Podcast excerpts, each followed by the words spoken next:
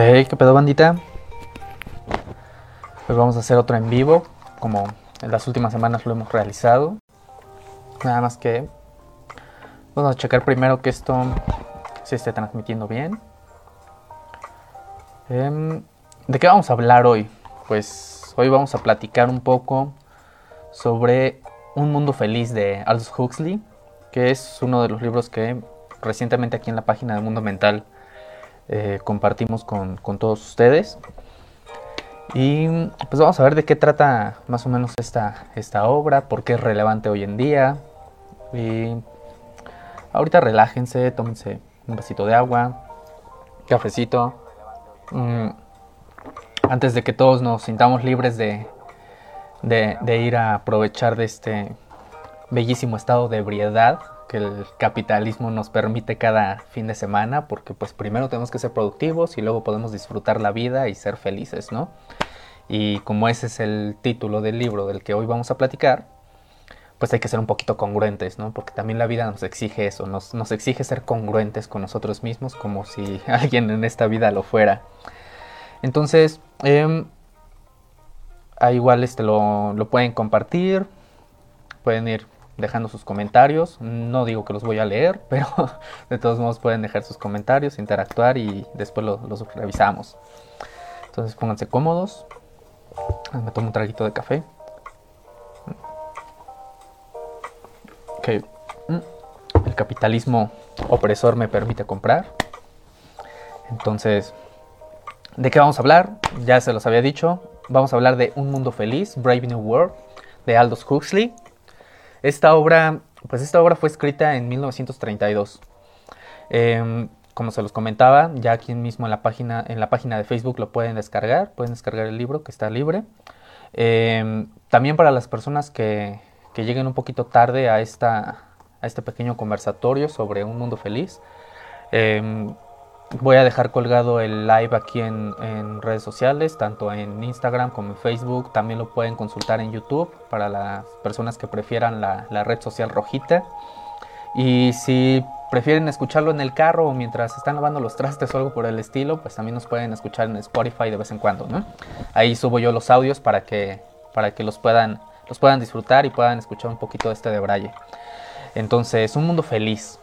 Eh, esta obra, como les comentaba, fue escrita en 1932 por Aldous Huxley, un tipo pues bastante extraño para, su tiempo. Eh, él mismo se consideraba anarquista y como bien decía Friedrich Nietzsche, todas las obras tienen que ser leídas primero como una autobiografía. Entonces el hecho de que él se considera anarquista pues se entiende el porqué de muchas de las críticas que plantea en esta obra, ¿no?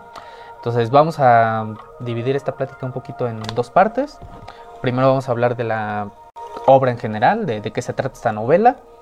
Y después, pues, algunas similitudes que podemos encontrar en nuestro día a día o incluso en nuestro pasado, ¿no? Algunas cosas que en esta utopía que nos planteó Aldous Huxley, pues vimos que no fueron ni tan utópicas ni, ni tan ni tan imaginarias como, como lo se veía en su momento, tan ficticias, porque muchas las podemos ver cristalizadas hoy en día.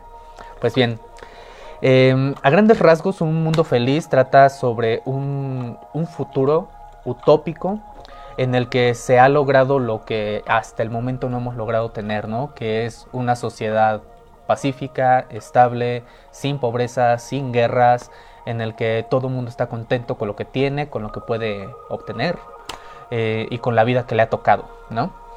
Em, eh, los temas centrales que habla esta novela son, por ejemplo, la tecnología reproductiva, que hoy en, hoy en día ya, ya podemos palpar, em, que en este caso sobre todo es la, gestación in vitro, ¿no? Em, el cultivo de los humanos, se habla sobre la hipnopedia, eh, que este, este concepto es muy interesante, la, la hipnopedia habla básicamente es la educación a través de los sueños a través de, aprovechar el estado MOR, el estado del movimiento ocular rápido, para poder este, implantar ideas. Un, poco lo, que vemos, por ejemplo, en películas como Inception.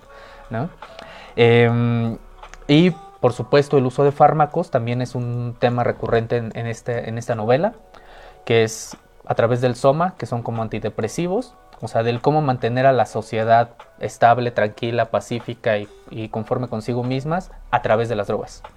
Bien, entonces la utopía. Eh, Aldous Huxley aquí nos... Eh, saludos, Dave. Si alcancé a leer tu mensaje antes de entrar a la carnita del live.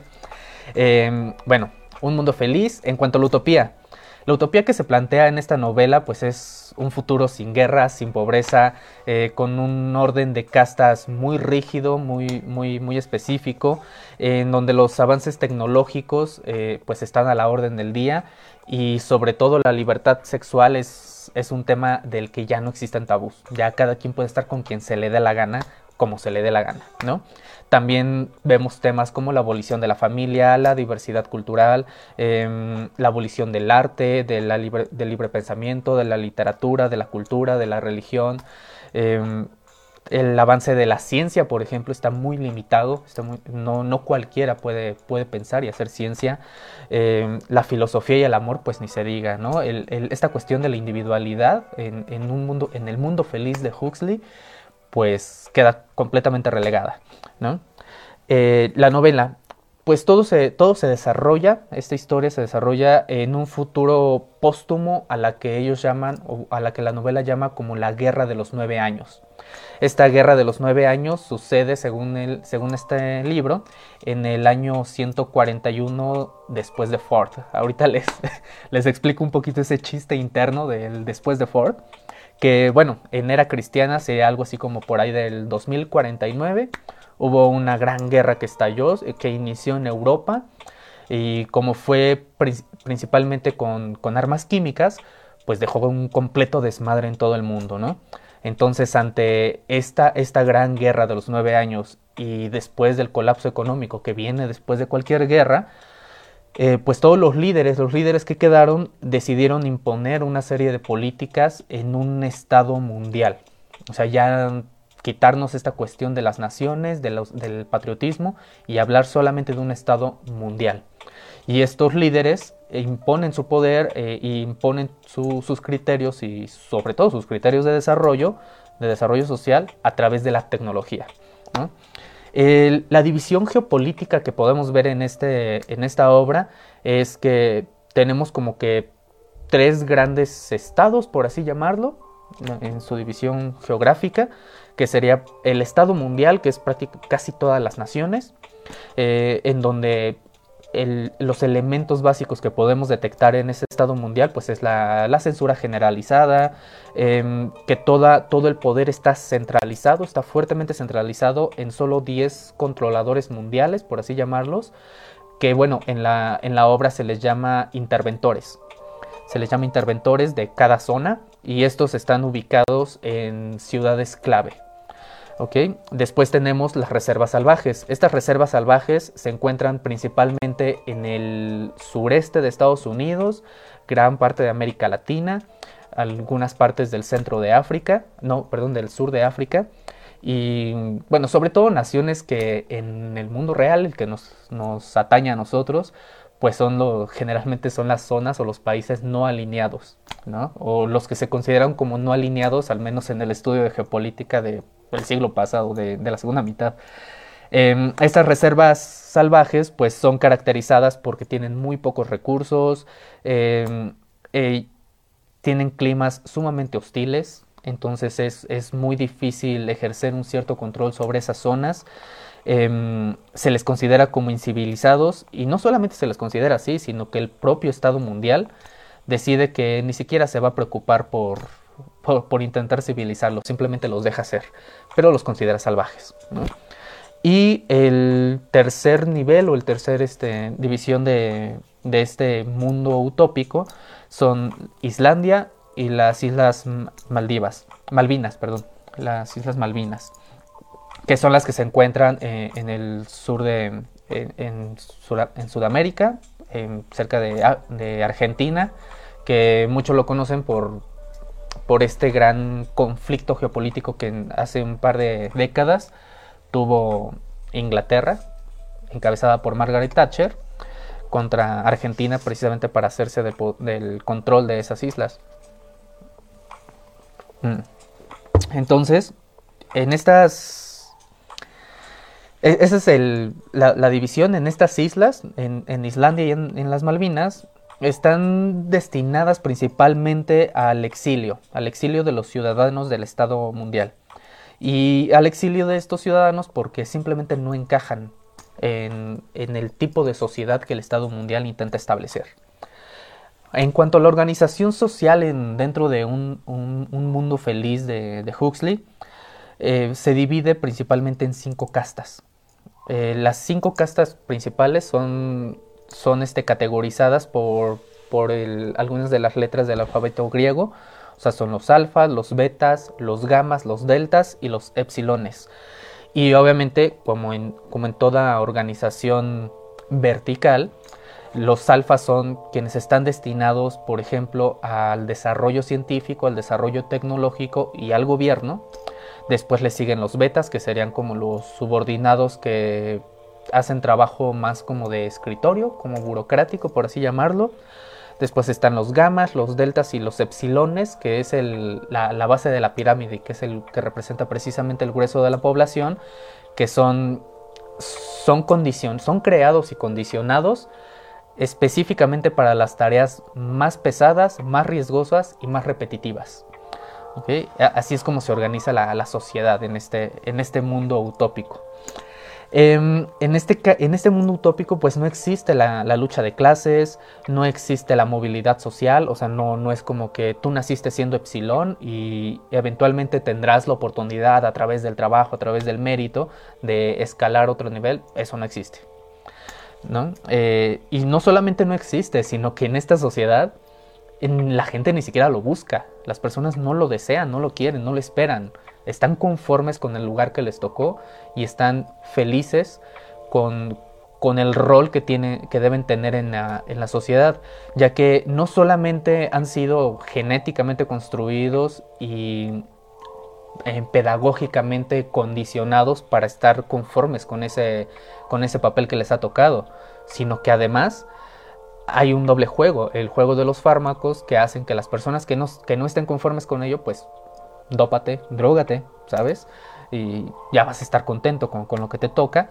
Pero por otro lado también está el discurso político, ya que el discurso dentro del Estado mundial es de que, o sea, nadie es realmente, eh, nadie es realmente feliz y nadie es realmente igual, pero te hacen creer que estás siendo feliz con lo que te tocó y que todos son igual de importantes en el, en el mundo que les ha tocado, ¿no? Y en el papel que les ha tocado, y por lo tanto debes quedarte ahí.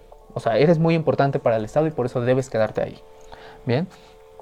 Em, en, este, en este mundo utópico de Huxley, pues tampoco existen los, los conflictos raciales, ni siquiera la selección étnica. Y esto es algo que explican precisamente, eh, por ejemplo, cuando se dan un paseo por, los laboratorios de incubación y de adiestramiento, acondicionamiento, eh, en el que vemos que los alfas, también hay alfas de, raza negra y blancos, pero no hay una, o sea, no hay una distinción ahí de, las castas por, por, su etnia o por su color de piel per se. son otros criterios los que toman en consideración. Por ejemplo, para la construcción de los alfas, eh, suelen ser eh, físicamente más atractivos, eh, más atléticos, tienen un desarrollo cognitivo pues superior al, del resto de las castas, una capacidad crítica, una capacidad de toma de decisiones, lo mejor de lo mejor, la forma en la que los construyen y los educan y los adiestran. Mientras que a los, por ejemplo, a los epsilones también tienen una superioridad, por así llamarla, em, fisiológica, sí, pero solamente eh, condicionada para, trabajos forzados, para trabajos duros y de, alto riesgo. Entonces, por eso es que tampoco existe per se un conflicto étnico o racial dentro de la novela. No, no es un tema que particularmente se plantee y un poquito más adelante voy a explicar eh, más o menos por qué em, Huxley consideraba que el tema de la raza no era relevante para la construcción de una utopía. ¿no? Eh, después está el papel de la tecnología dentro de, este, este, de, este, estado mundial. Eh, la tecnología se fomenta a través de la, retórica o de la narrativa del consumismo. eh, tiene un papel central el consumismo dentro de este mundo, ya que, por ejemplo, una de las prácticas que más incentivan dentro de este mundo utópico son los deportes.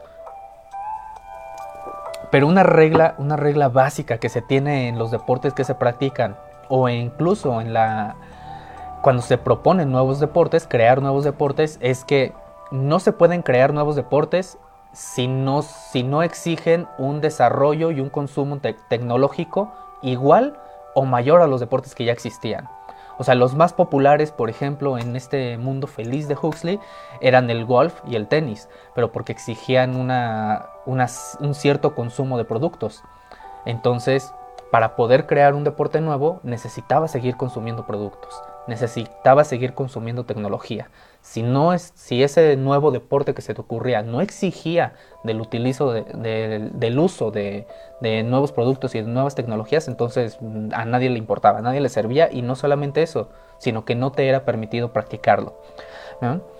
Entonces ahí, por ejemplo, el entretenimiento era multisensorial y esto era muy importante para la sociedad del Estado mundial, ya que considerando que a un nivel eh, psicoemocional de los individuos les eran suprimidas las emociones, sobre todo como, el amor, la lealtad o, demás hacia una familia y, todo esto, pues tenías que, de alguna manera, siguen siendo humanos y tenían que seguir expresando alguna emoción y canalizarla de una forma útil para el Estado. Y esto lo hacían a través de la industria del entretenimiento. Ahí tenían este llamada los amores los amores dentro de, este estado mundial sería como el símil para las películas o las telenovelas de nosotros, ¿no? En donde ellos se sentaban en sillas, que el pomo de la silla, el, descansabrazos, les permitía eh, sentir las emociones que intentaba proyectar el actor en, en, estos amores, ¿no? Y esto lo hacían porque habían sido, pues, pues habían sido quirúrgicamente impedidos para poder sentir por su propia cuenta cuestiones como el amor, como el deseo, como, como la pasión, como los celos. Entonces necesitaban este estímulo eh, artificial para poderlo percibir, para poderlo sentir. Em, después están las máquinas, por ejemplo. Hay, hay dos tipos de máquinas que me llamaron mucho la atención en esta obra, que son las máquinas de gestación, eh, que serían como la tecnología in vitro de hoy en día, y las máquinas de acondicionamiento de embriones. Eh, que estos, este, estas máquinas eran interesantes en el sentido de que permitían ya no solamente crear un bebé in vitro, sino que el embrión durante su desarrollo lo ibas a criar o lo ibas a condicionar eh, bajo características o criterios muy específicos, tanto el clima, eh, las capacidades de movilidad e incluso las enfermedades a las que podría ser susceptible ese embrión. Y esto únicamente con la finalidad de que, por ejemplo, las, personas que iban a pertenecer a la casta de los alfas, pues eran, eran genéticamente modificadas para que vivieran más tiempo y fueran menos susceptibles a, la mayoría de las enfermedades.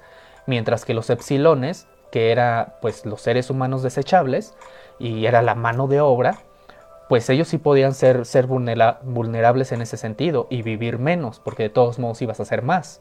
Entonces, como, vas a manufacturar más humanos de ese tipo, pues ahí es donde viene una de las preguntas filosóficas que plantea Aldous Huxley, no solamente en esta obra, sino en muchas de sus obras, eh, que es si podemos nosotros modificar las condiciones materiales y los mecanismos de interacción social de un ser humano, ¿qué nos impide crear al esclavo perfecto? ¿Qué nos impide crear a un tipo de ser humano que podamos explotarlo hasta el cansancio y que no exija más allá del alimento y de dormir un par de horas, que no tenga necesidades tan básicas y tan humanas como el amor o la libertad.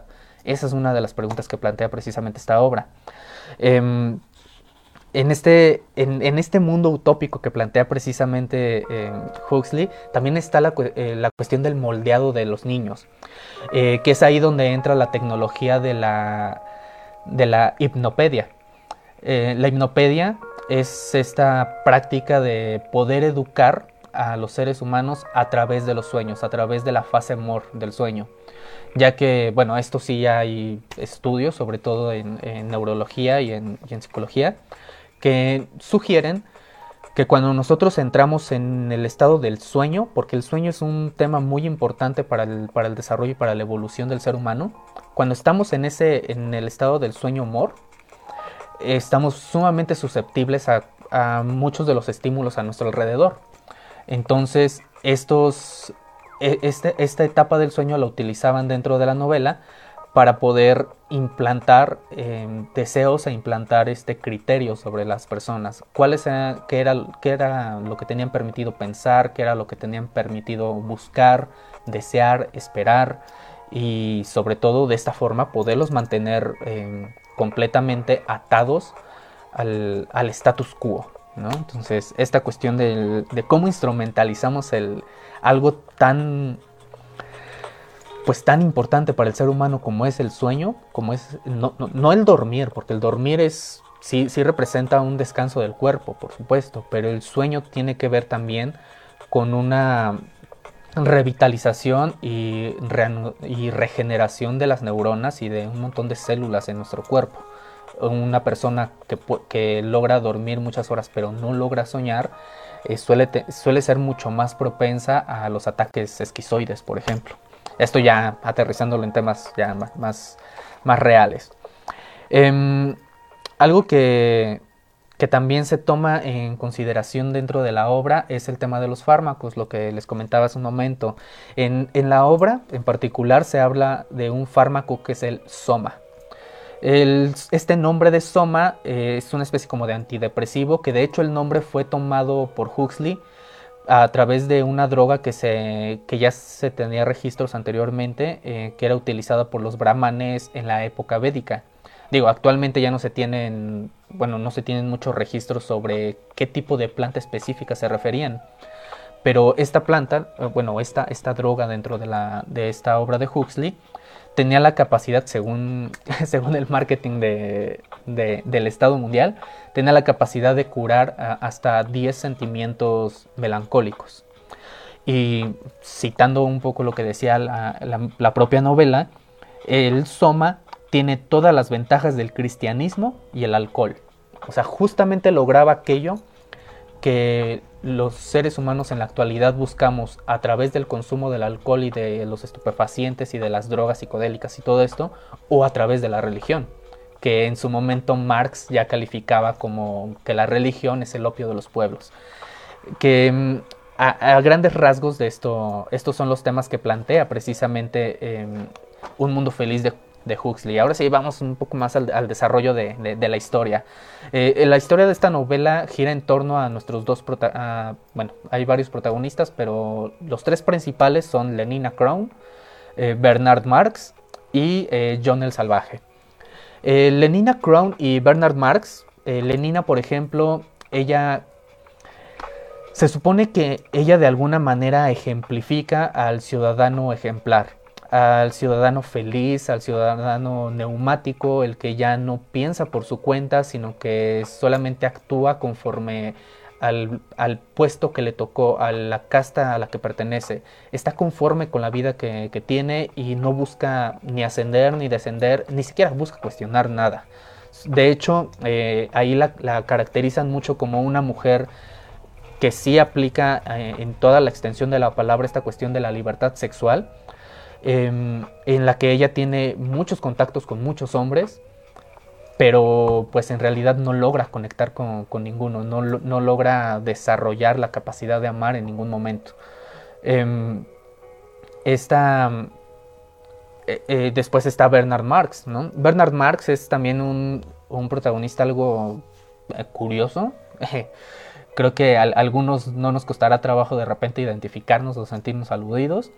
Eh, Bernard Marx es, es, una especie de alfa muy extraño, muy extraño, porque fisiológicamente no tiene, no tiene las características físicas de lo que sería el alfa más, el alfa plus que, que, se buscaba tener para quienes podían gobernar y desarrollar este, los conocimientos científicos y tecnológicos.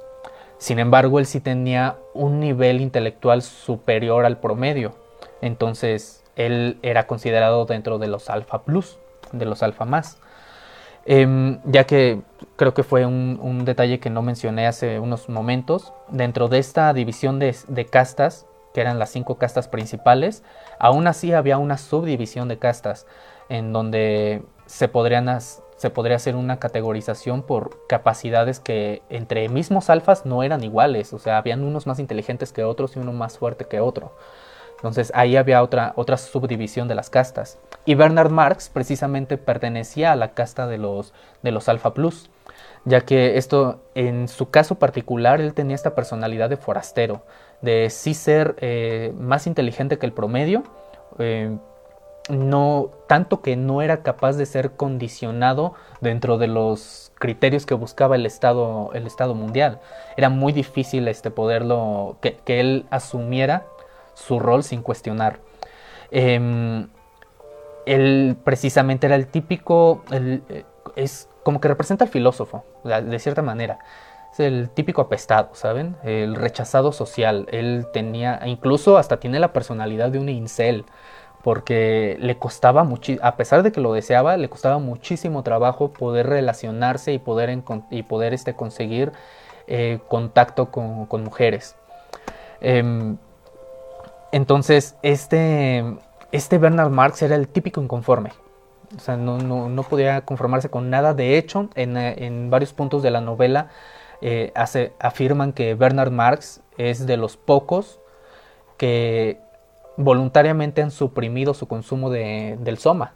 O sea, él prefiere ser activamente infeliz antes que seguir tomando la droga. él, de plano toma esa, esa, postura. Em, después tenemos a John el Salvaje, que él vive precisamente en la reserva salvaje. Después explican que él es el hijo de dos ciudadanos del Estado mundial, o sea que sí tuvo una primero fue, fue una creación eh, a través del sexo tradicional, ya que él representa un fallo dentro de los, de los estándares que se tenían para, los, para la práctica del sexo con, pues, con prácticas anticonceptivas. O sea, él fue un fallo anticonceptivo. Em, se supone que, que, sus padres viajan, viajan al estado salvaje, al, pues sí, a la reserva salvaje como de visita, por así decirlo, Ahí ocurre una situación en la que su madre se pierde y termina pariendo a, su hijo en, esa reserva. Eh, este niño pues es, adoptado, por así llamarlo, por, por, una tribu que vive ahí, que son los Suñi. Y precisamente él, tiene una, una, formación completamente distinta a la, de los, a la del ciudadano promedio del Estado mundial ya que él sí profesa una religión que es una especie de mezcla entre, entre algunas creencias de, la, de la cultura de los Sunni, que fueron quienes lo crearon, y, la, y el cristianismo. Eh, al mismo tiempo él fue educado por su madre, no fue educado a través de esta tecnología de la hipnopedia. Y además a él sí se le inculcó el tema de la lectura y el tema de la lectura, de, de, la, de la, cultura. Eh, porque incluso él se, se define como un, pues como un fan, por así llamarlo, de, Shakespeare, al cual lo pone por encima del dios que, en el Estado mundial tienen. Que ahí también hay como un gran chiste, porque eh, como les comentaba hace un momento, tienen una cronología distinta, tienen un calendario distinto. Eh, dentro del Estado mundial el calendario comienza en 1908 en adelante. Eh, por eso es que ellos hablan del, de que la Gran Guerra fue en el año 141, que sería el 2049 para nosotros. Pero ellos colocan como, como eje central de la división de este calendario a Henry Ford, que fue el creador precisamente del, del ensamblaje en cadena, de la cadena de ensamblaje. Vaya. Eh, que tiene que ver mucho con una de las críticas que ya en ese momento existía sobre la división del trabajo y el trabajo alienante. Bueno, entonces los, temas, los temas que se, desarrollan ahí en, esta obra son, son muy amplios. Vamos, vamos mejor a esa parte. Em, por ejemplo, la paz y la felicidad, que es uno de los choques culturales que se topan eh, precisamente nuestros, nuestros protagonistas en esta obra, empiezan eh, por esta cuestión de que de este cuestionamiento de que la paz y la felicidad en este mundo feliz es a costa de la manipulación, a, costa de reducir al máximo la, libertad de expresión y la, y la libertad de elección, inhibir la capacidad de la intelectualidad y por supuesto el de las emociones. ¿Por qué? Algo muy importante dentro de la construcción de esa utopía es del, eh, relegar por, por completo los deseos y el desarrollo del individuo, de la subjetividad. Entonces, un individuo, un sujeto que no desea, que no espera, que no siente, que no es capaz de desarrollar su pensamiento crítico, su, intelectualidad, pues no cuestiona. Y uno que no cuestiona y que no espera nada, pues simplemente se queda donde le tocó. ¿No? E, y esto es importantísimo para mantener el orden y la paz y la felicidad. Algo que abiertamente John el Salvaje define como una, una felicidad artificial, una felicidad sin alma. que es ahí como una de las primeras también preguntas grandes que nos plantea esta, esta novela. Entonces, si nosotros estamos buscando la paz y la felicidad y un mundo utópico para, el, mundo real, ¿estaríamos dispuestos a renunciar a todo eso? ¿A renunciar a la familia? ¿A renunciar al amor? ¿A renunciar este, a tus deseos? ¿A tus, sueños? A, a tu propia subjetividad? a tu independencia, ¿estarías dispuesto a, renunciar a todo eso para mantener un estado de paz? De hecho, es algo que también podemos ver en otras producciones, ¿no? O sea, no digo que sea un, símil factual, así clarísimo, pero, eh, por ejemplo, lo podemos ver en Evangelion, ¿no? En este anime japonés que se convirtió en un anime de culto muy, muy rápido, uno de los temas que plantean ahí es el de la instrumentalización humana, el proyecto de esa instrumentalización, en el que la pregunta que le hacen a Shinji Ikari en esa, en esa anime es que mm, si, si nos fusionamos todos, perdemos nuestra subjetividad, nuestra individualidad, nos, unimos y nos derretimos en este mar de LSL, pues se va a acabar el sufrimiento, se van a acabar las guerras, se va a acabar la soledad, eh, el sentimiento de no encajar, se va a terminar porque pues, ya no existe un individuo como tal, ya no existen los otros, todos somos todo, todos estamos unidos. O puedes quedarte con tu individualidad, puedes quedarte con, con tu ser, con tu ego intacto, pero te vas a tener que hacer a la idea de que vas a sufrir y vas a sentirte solo y a veces vas a amar y a veces vas a odiar y eso te va a llevar a la guerra, pero también te va a llevar al amor. Entonces, eh, es, mucho esta, esta cuestión del dilema del erizo de, Arthur Schopenhauer. Otro, otro de los temas muy interesantes que tiene la obra es la crítica que hace a la división del trabajo. Em, como, como, ya se los, se los planteaba hace un momento, a mí me llamaron mucho la atención de los nombres de la mayoría de los de los personajes que aparecen en la obra. Por ejemplo, eh, Bernard Marx representa a, dos personajes dentro de la historia, que es a Bernard Shaw, que era uno de los pocos escritores de, de, siglos anteriores que no fue censurado y que era profundamente a favor del capitalismo. Pero también representa a Karl Marx, que él representaba, él, es como que el representante máximo del, del comunismo, ¿no? Entonces para, para Huxley eran muy importantes estos chistes.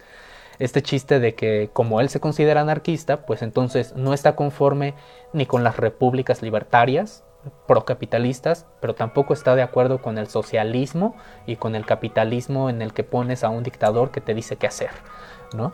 O sea, él no estaba de acuerdo con ninguna de las dos y pues decide hacer un chiste de, de ello, ¿no? Eh, ponernos, ponernos una obra en la que ambas, ambos extremos, como él mismo lo decía, los extremos se tocan.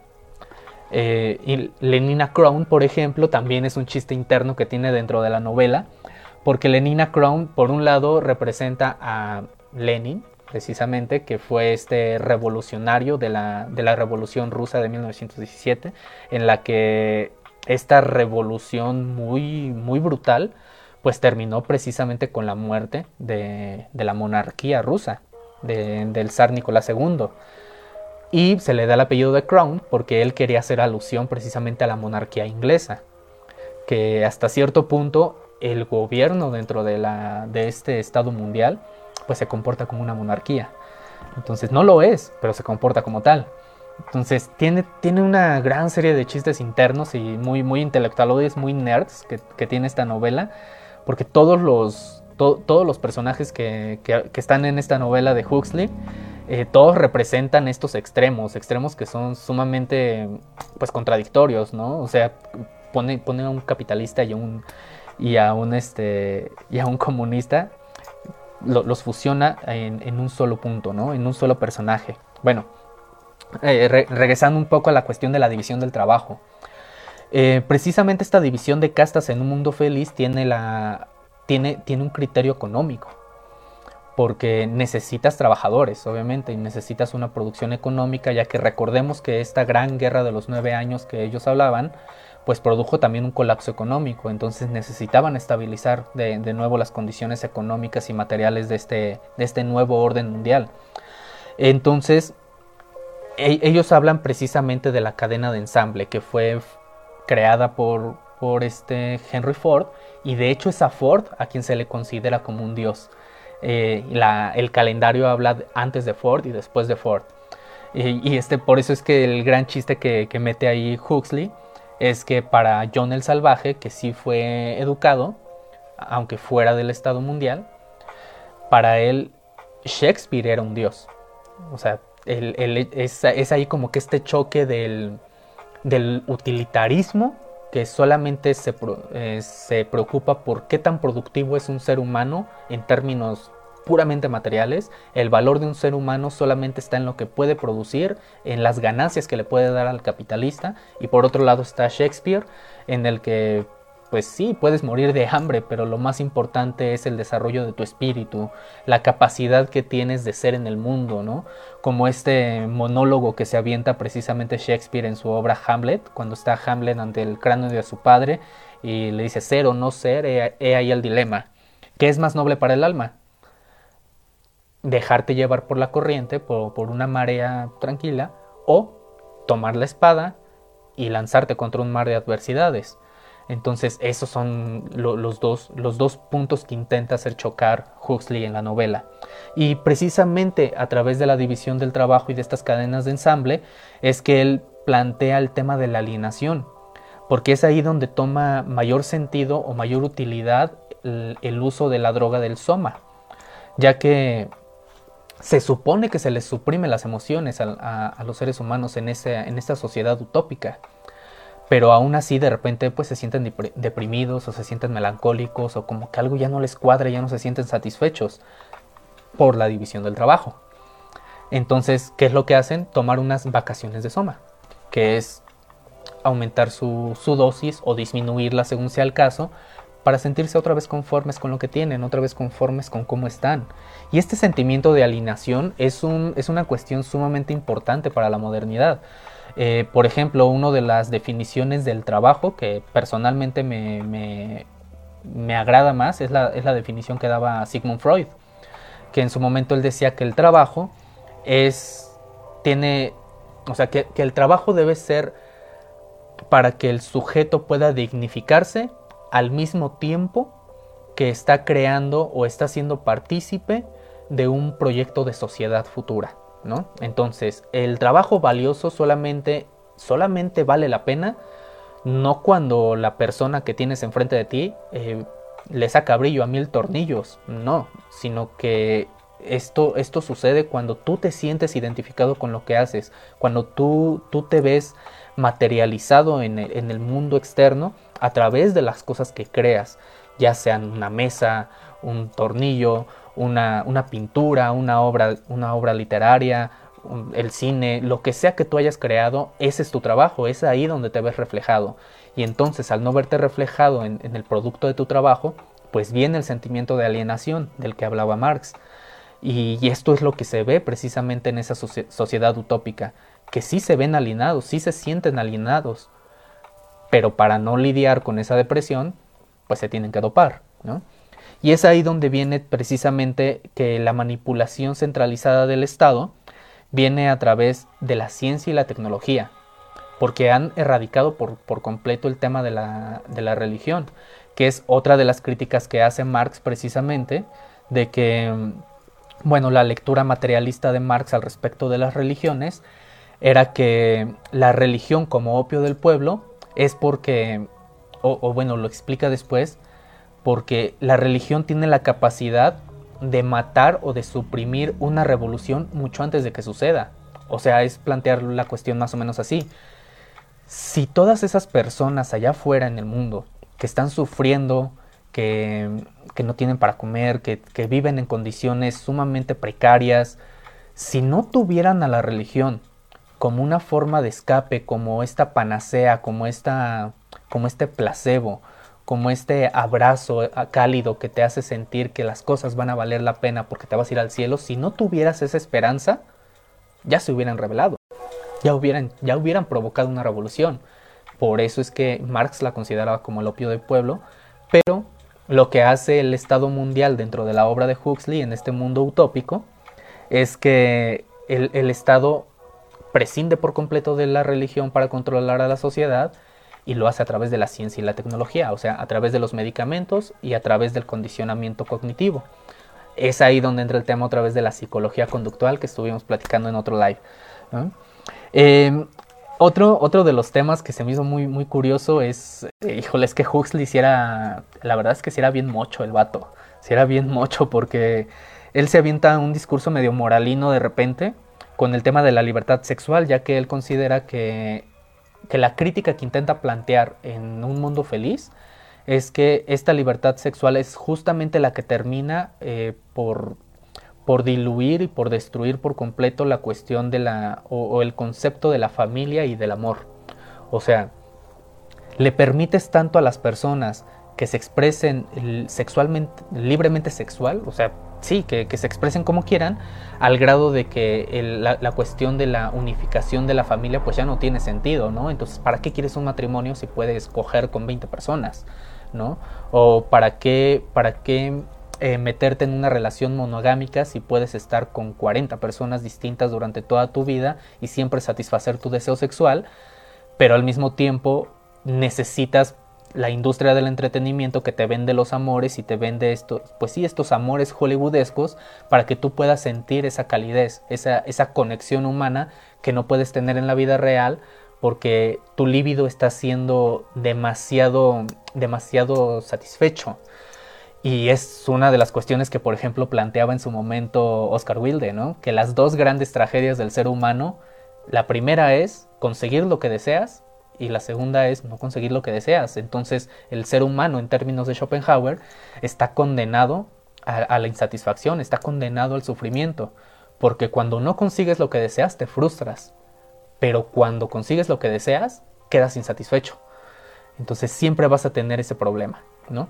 Y es algo de lo que precisamente plantea un mundo feliz de Huxley, que cuando tienes, cuando, tienes precisamente toda esta libertad sexual y poder eh, pues sí, poder expresar tu líbido con absolutamente cualquier persona porque no hay problema, pues entonces el sexo toma más una toma más un papel muy banal, que, no está mal, digo, si lo quieren hacer, háganlo, pero para, para Huxley en ese sentido sí se banalizaba tanto el sexo que ya no existía un vínculo real entre los seres humanos, entre los sujetos, ¿no? Y sí tiene que ver mucho con lo que está sucediendo hoy en día. Eh, está mucho esta cuestión del poliamor y, de las relaciones abiertas con las cuales yo estoy abiertamente a favor, pero tiene su precio y su precio es que no existe este desarrollo del vínculo emocional o de la intimidad con la otra persona.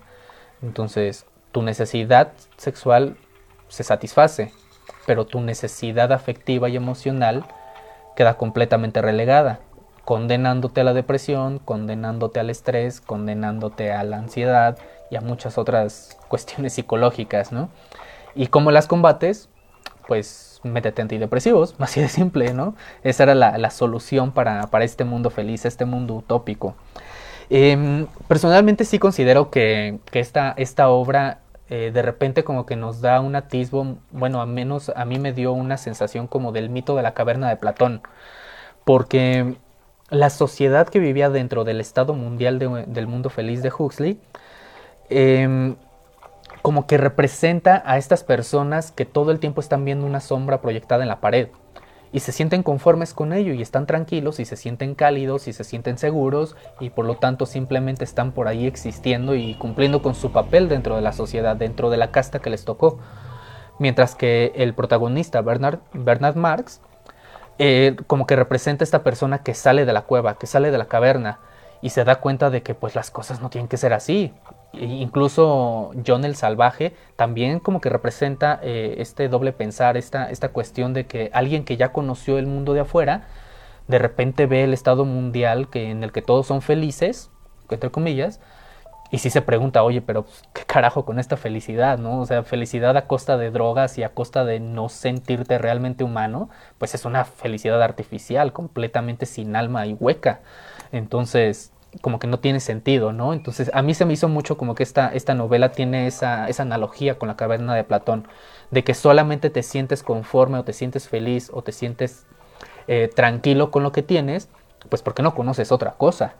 Porque si conocieras otra cosa, si vieras el mundo detrás del mundo, pues tal vez sí dirías, oye, como que el status quo como lo tenemos ahorita, como que algo no cuadra. Como que, o sea, sí está estable, pero no está bien. Algo, algo no está bien en esto. Y algo podríamos hacer al respecto.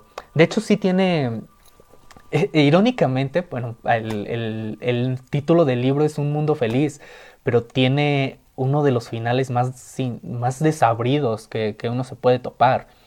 Eh, Bernard Marx, por ejemplo, eh, termina exiliado en una de estas islas, lo, mandan a, las Malvinas porque de plano ya no podía encajar con la sociedad del Estado mundial. Entonces no le quedaba más que exiliarlo, irse de ahí. Y por ejemplo, John el Salvaje eh, deciden hacer un experimento con él del cómo es hacer que un salvaje se, se adhiera precisamente a nuestra, a nuestra sociedad mundial utópica y no logra hacerlo. No logra hallarse ahí, así que se convierte en un ermitaño. Y llega, y es ahí donde visibiliza uno de los peligros que tiene precisamente el fundamentalismo religioso. Que cuando las personas se convierten en verdaderas fanáticas religiosas, llegan al grado de la autoflagelación llegan al grado de, la autoinmolación y la forma en la que, en la que muere el John el Salvaje pues es brutal en el sentido de que sí entra en un proceso de completa deshumanización, de completa cosificación y de... Se, me hizo de repente mucho como, como el marqués de Sade, de que te metes en un ciclo de tanta... Em, de tanta satisfacción de tu deseo que terminas inmolándote, terminas implosionando. Eh, por ejemplo, llega un punto en el que John el Salvaje pues acepta meterse una sobredosis de soma, de perder toda esa, esa insatisfacción que había sentido por tanto tiempo, eh, se mete en una, en una práctica, en una orgía, básicamente, hasta que se harta de eso y se suicida.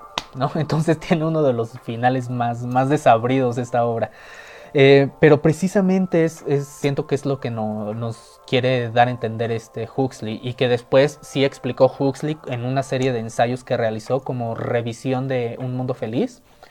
Eh, porque, él, por ejemplo, él explicaba que, que la reserva salvaje en esta novela representa el pasado, representa todo lo que él estaba criticando de la sociedad de la década de los 30 hacia atrás y la sociedad mundial representaba como que el futuro, como, como que lo que se prometía que iba a suceder y que al final del día algunas cosas se cristalizaron, ¿no?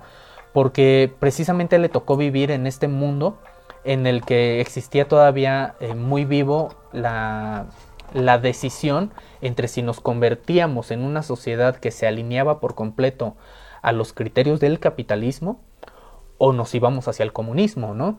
Y que tenía cada una sus, sus ideologías y, sus prioridades. Em, que es una de las discusiones que ahorita ya es bastante necia tener la discusión de qué es más importante, el capitalismo o el comunismo, si es más importante el Estado o que el mercado se autorregule. Estas discusiones son preescasez, son discusiones que, que, eran pertinentes en los años 30 cuando, cuando se publicó esta novela pero personalmente considero que tener esta discusión después de los 80 es por lo menos ridícula.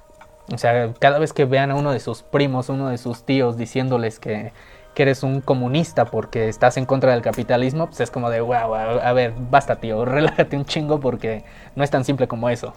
Entonces, era, un poco de la discusión que tenía en ese momento, era pertinente en ese momento para esa novela, eh, porque precisamente por eso toma como, como eje de la construcción de sus personajes a Marx, porque si alguien entendía qué de bueno tenía el, capitalismo, era, era, precisamente Marx, que era esta cuestión de que, pues claro, se, le consideró en la novela a Henry Ford como un dios, porque él era la epítome, la imagen perfecta en esa época del capitalismo, del capitalista por excelencia.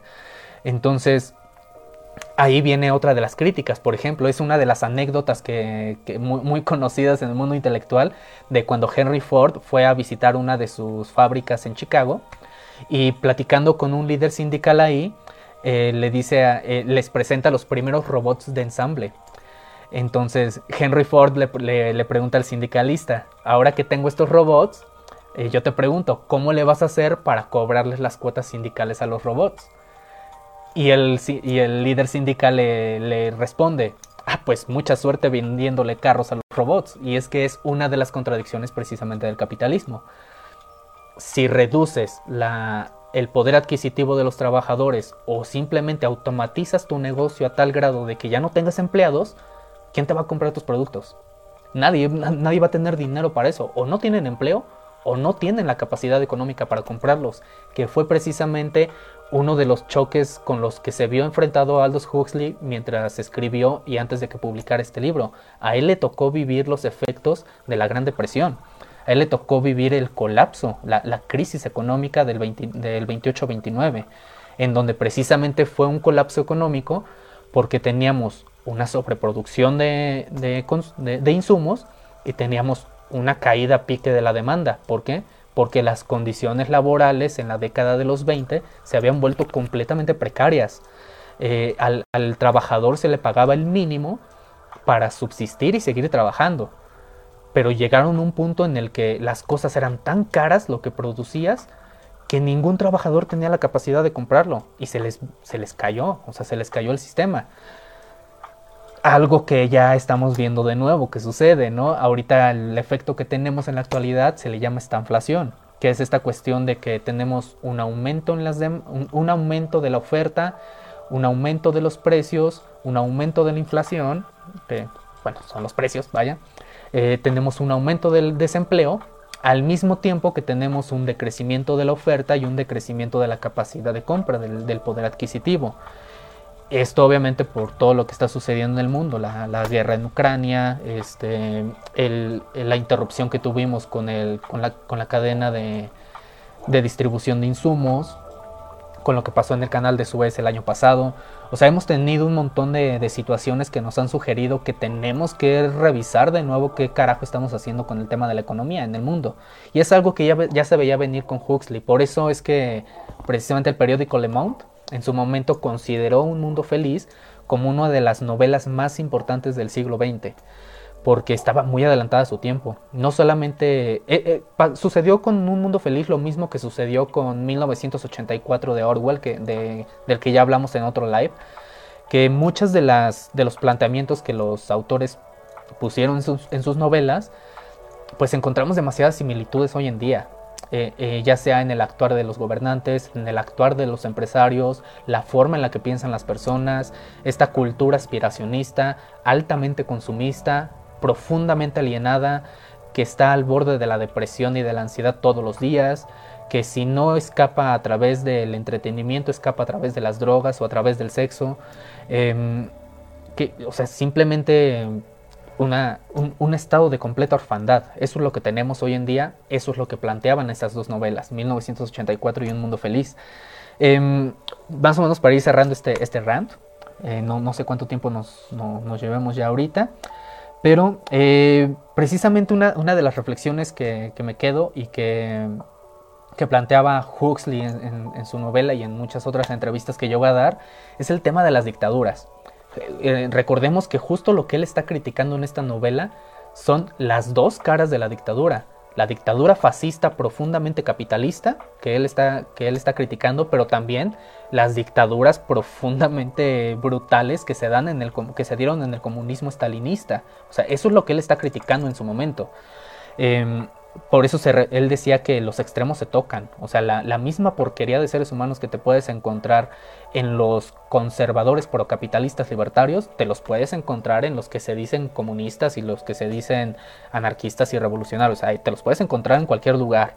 Como decía Orwell, ahí la cuestión es el poder. O sea, no solamente el poder es un fin en sí mismo. No se hace una revolución para no, no, más bien, no se implementa una dictadura para salvaguardar una revolución. Al contrario, se, hace una revolución para implementar una dictadura. Para eso se hacen. Para son relaciones de poder, caray. Entonces, eh, precisamente uno de los, de los comentarios que hacía Huxley al respecto es que la dictadura perfecta tendría la apariencia de una democracia. Primero sería básicamente una prisión sin muros en la que los presos ni siquiera soñarían con escapar, no tienen rejas. Sería esencialmente un sistema de esclavitud en el que gracias al consumo y el entretenimiento los esclavos amarían su servidumbre. Si a alguien le suena conocido eso hoy en día, pues entonces significa que sí están despiertos, que sí están viendo las cosas como son. Los discursos políticos, la industria del entretenimiento, el cine, la televisión, los, los propios libros, todos tienen un papel específico dentro del devenir, dentro de la construcción de sociedad actual y el devenir de, la, humanidad. Em, es ahí donde yo les recomendaría, por ejemplo, revisar el trabajo de, Walter Benjamin. Él tenía una reflexión muy interesante sobre el devenir de los tiempos, en el que él invitaba precisamente a cuestionar la estetización de la política en lugar de estetizar lo político. ¿A qué se refería con esto? Cuando se estetiza lo político, caemos en el fascismo.